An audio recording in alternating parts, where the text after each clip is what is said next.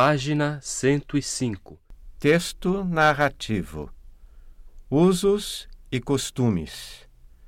Bahia, Ceará, Rio Grande do Sul.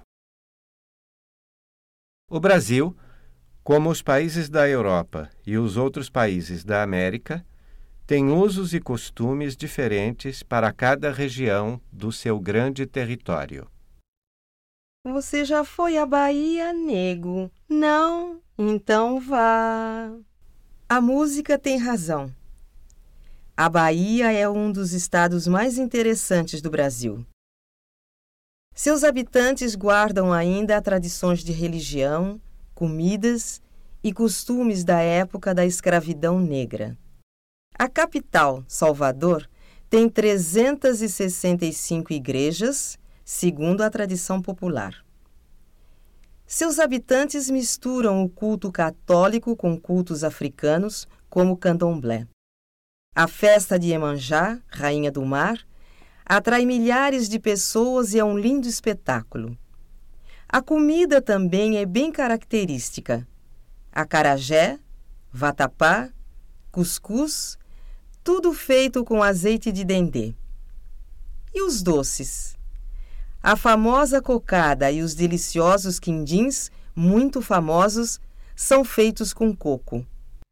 Ao norte da Bahia fica o Ceará. Olê, mulher rendeira, olê, mulher renda. Tu me ensina a fazer renda, que eu te ensino a namorar. Como são lindas as rendas do Ceará, as praias do Ceará, com jangadas e jangadeiros no mar. Os habitantes do Ceará comem muita carne seca com farinha e têm um sotaque diferente dos brasileiros do Sul.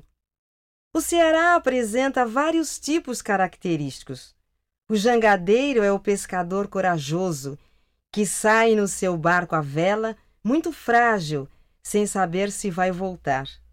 O cangaceiro, uma mistura de bandido e de homem valente e violento, vivia antigamente no sertão do Ceará. No extremo sul do país fica o estado do Rio Grande do Sul, cuja capital é Porto Alegre. Vou-me embora, vou-me embora, prenda minha, tenho muito que fazer.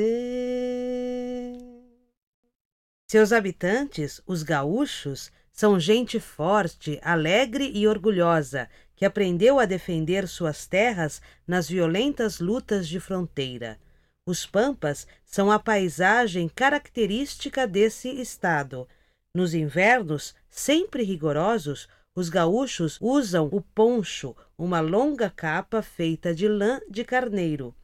Durante o ano todo, não dispensam nem o chimarrão, um tipo de chá muito amargo, nem o churrasco, carne assada no espeto, sua comida típica.